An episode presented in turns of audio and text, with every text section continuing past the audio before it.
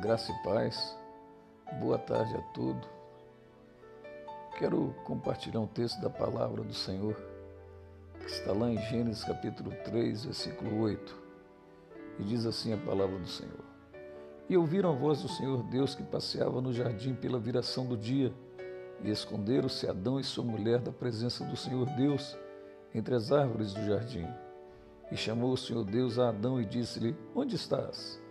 Ele disse: Ouvi a tua voz soar no jardim e temi, porque estava nu e escondi-me.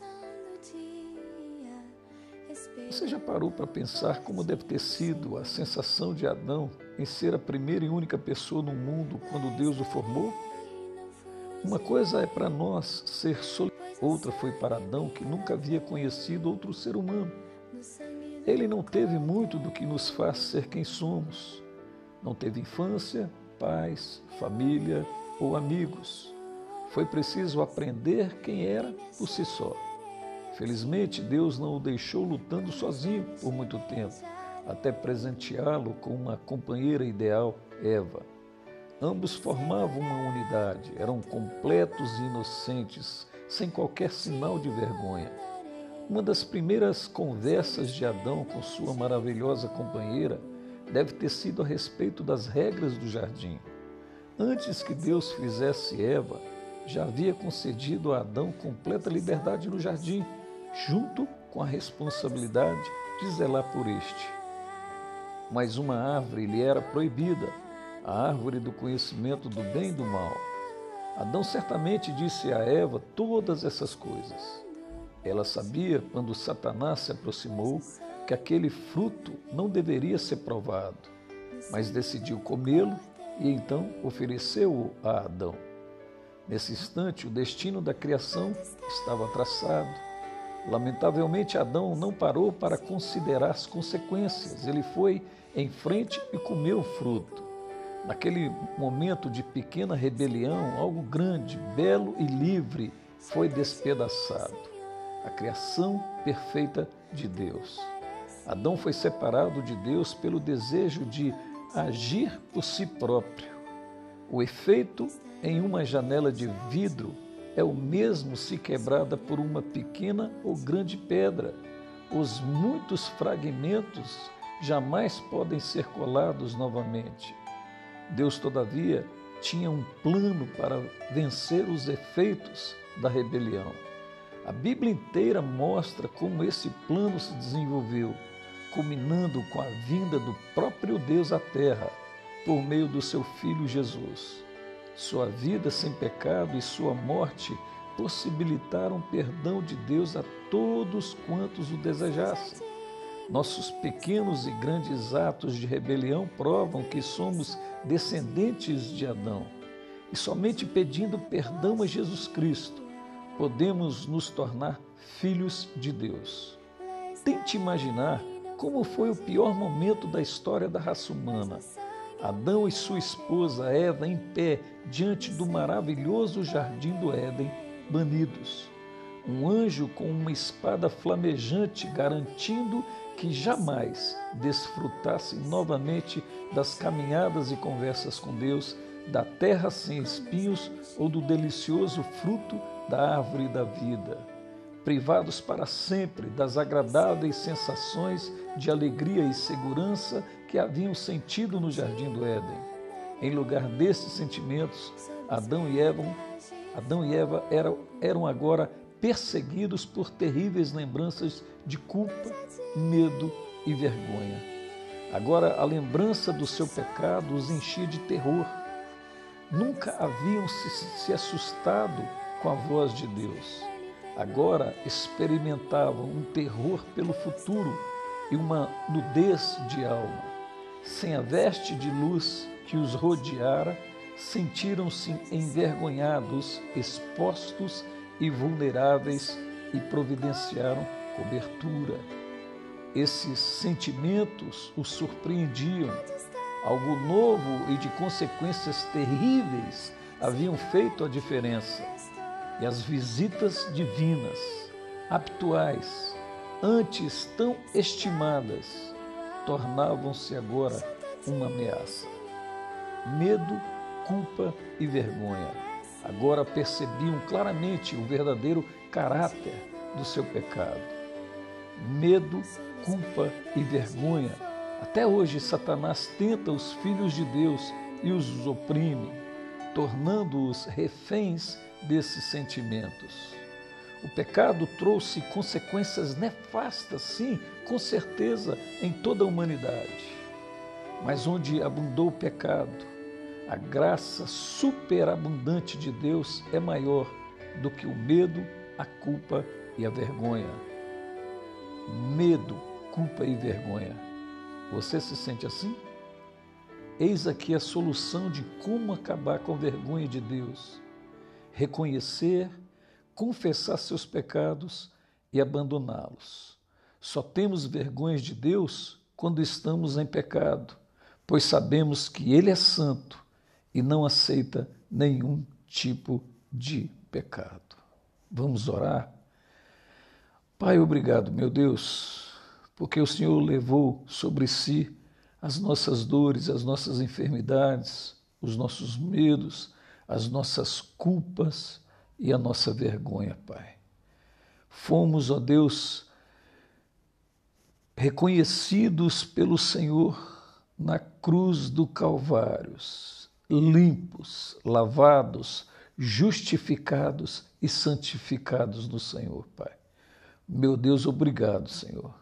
Obrigado porque tu expuseste, ó Deus, todo o nosso, todo o nosso medo, nossa culpa e o nosso, a nossa vergonha na cruz do Calvário e de lá nos livraste de todo esse peso. Obrigado, meu Deus. Muito obrigado, porque no dia que nós abrimos o nosso coração e o confessamos, o recebemos e o confessamos como o Senhor e suficiente Salvador das nossas vidas, nós fomos libertos disso tudo. Muito obrigado, meu Deus. Pai, obrigado, Pai, pelo teu cuidado na minha casa, pelo teu cuidado, meu Deus, na vida da minha esposa, minhas filhas, minha mãe, meus irmãos e irmãs, pelo teu cuidado na vida da tua igreja, cada família ali representada, pelo teu cuidado, meu Deus, na vida dessa pessoa que está ouvindo essa tarde, essa devocional. Continue conosco, meu Deus, no findar dessa tarde. Ó oh Deus, até o início, o findar da noite, para quando então, ó Deus, prostrados agradeceremos ao Senhor, Pai, pelo dia, por essa sexta-feira maravilhosa que o Senhor nos concedeu. Em nome de Jesus, amém. Amém, queridos. Deus abençoe o seu coração. Até segunda-feira, se Deus quiser.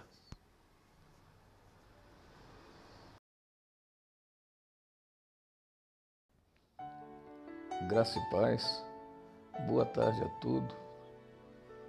Quero compartilhar um texto da palavra do Senhor, que está lá em Gênesis capítulo 3, versículo 8. E diz assim a palavra do Senhor: E ouviram a voz do Senhor Deus que passeava no jardim pela viração do dia, e esconderam-se Adão e sua mulher da presença do Senhor Deus entre as árvores do jardim. E chamou o Senhor Deus a Adão e disse-lhe: Onde estás? Ele disse: Ouvi a tua voz soar no jardim e temi, porque estava nu e escondi-me. Você já parou para pensar como deve ter sido a sensação de Adão em ser a primeira e única pessoa no mundo quando Deus o formou? Uma coisa é para nós ser solidário, outra foi para Adão que nunca havia conhecido outro ser humano. Ele não teve muito do que nos faz ser quem somos. Não teve infância, pais, família ou amigos. Foi preciso aprender quem era por si só. Felizmente, Deus não o deixou lutando sozinho por muito tempo, até presenteá-lo com uma companheira ideal, Eva. Ambos formavam uma unidade, eram completos e inocentes, sem qualquer sinal de vergonha. Uma das primeiras conversas de Adão com sua maravilhosa companheira deve ter sido a respeito das regras do jardim. Antes que Deus fizesse Eva, já havia concedido a Adão completa liberdade no jardim, junto com a responsabilidade de zelar por este. Mas uma árvore lhe era proibida, a árvore do conhecimento do bem e do mal. Adão certamente disse a Eva todas essas coisas. Ela sabia, quando Satanás se aproximou, que aquele fruto não deveria ser provado, mas decidiu comê-lo e então ofereceu-o a Adão. Nesse instante, o destino da criação estava traçado. Lamentavelmente, Adão não parou para considerar as consequências. Ele foi em frente e comeu o fruto. Naquele momento de pequena rebelião, algo grande, belo e livre foi despedaçado. A criação perfeita de Deus. Adão foi separado de Deus pelo desejo de agir por si próprio. O efeito em uma janela de vidro é o mesmo se quebrada por uma pequena ou grande pedra. Os muitos fragmentos jamais podem ser colados novamente. Deus, todavia, tinha um plano para vencer os efeitos da rebelião. A Bíblia inteira mostra como esse plano se desenvolveu, culminando com a vinda do próprio Deus à Terra por meio do seu Filho Jesus. Sua vida sem pecado e sua morte possibilitaram perdão de Deus a todos quantos o desejassem. Nossos pequenos e grandes atos de rebelião provam que somos descendentes de Adão. E somente pedindo perdão a Jesus Cristo podemos nos tornar filhos de Deus. Tente imaginar como foi o pior momento da história da raça humana. Adão e sua esposa Eva em pé diante do maravilhoso jardim do Éden, banidos. Um anjo com uma espada flamejante garantindo que jamais desfrutassem novamente das caminhadas e conversas com Deus, da terra sem espinhos ou do delicioso fruto da árvore da vida. Privados para sempre das agradáveis sensações de alegria e segurança que haviam sentido no jardim do Éden. Em lugar desses sentimentos, Adão e Eva, Adão e Eva eram, eram agora perseguidos por terríveis lembranças de culpa, medo e vergonha. Agora a lembrança do seu pecado os enchia de terror. Nunca haviam se, se assustado com a voz de Deus. Agora experimentavam um terror pelo futuro e uma nudez de alma. Sem a veste de luz que os rodeara, sentiram-se envergonhados, expostos e vulneráveis e providenciaram cobertura. Esses sentimentos os surpreendiam. Algo novo e de consequências terríveis haviam feito a diferença. E as visitas divinas, habituais, antes tão estimadas, tornavam-se agora uma ameaça. Medo, culpa e vergonha agora percebiam claramente o verdadeiro caráter do seu pecado. Medo, culpa e vergonha. Até hoje, Satanás tenta os filhos de Deus e os oprime, tornando-os reféns desses sentimentos. O pecado trouxe consequências nefastas, sim, com certeza, em toda a humanidade. Mas onde abundou o pecado, a graça superabundante de Deus é maior do que o medo, a culpa e a vergonha. Medo, culpa e vergonha. Você se sente assim? Eis aqui a solução de como acabar com a vergonha de Deus. Reconhecer, confessar seus pecados e abandoná-los. Só temos vergonhas de Deus quando estamos em pecado, pois sabemos que Ele é santo e não aceita nenhum tipo de pecado. Vamos orar? Pai, obrigado, meu Deus, porque o Senhor levou sobre si as nossas dores, as nossas enfermidades, os nossos medos, as nossas culpas e a nossa vergonha, Pai. Fomos, ó Deus, reconhecidos pelo Senhor na cruz do Calvários limpos, lavados, justificados e santificados no Senhor, Pai. Meu Deus, obrigado, Senhor. Obrigado porque tu expuseste, ó Deus, todo o nosso, todo o nosso medo, nossa culpa e o nosso a nossa vergonha na cruz do Calvário e de lá nos livrar-te de todo esse peso. Obrigado, meu Deus. Muito obrigado, porque no dia que nós abrimos o nosso coração e o confessamos, o recebemos e o confessamos como o Senhor e suficiente Salvador das nossas vidas, nós fomos libertos disso tudo. Muito obrigado, meu Deus.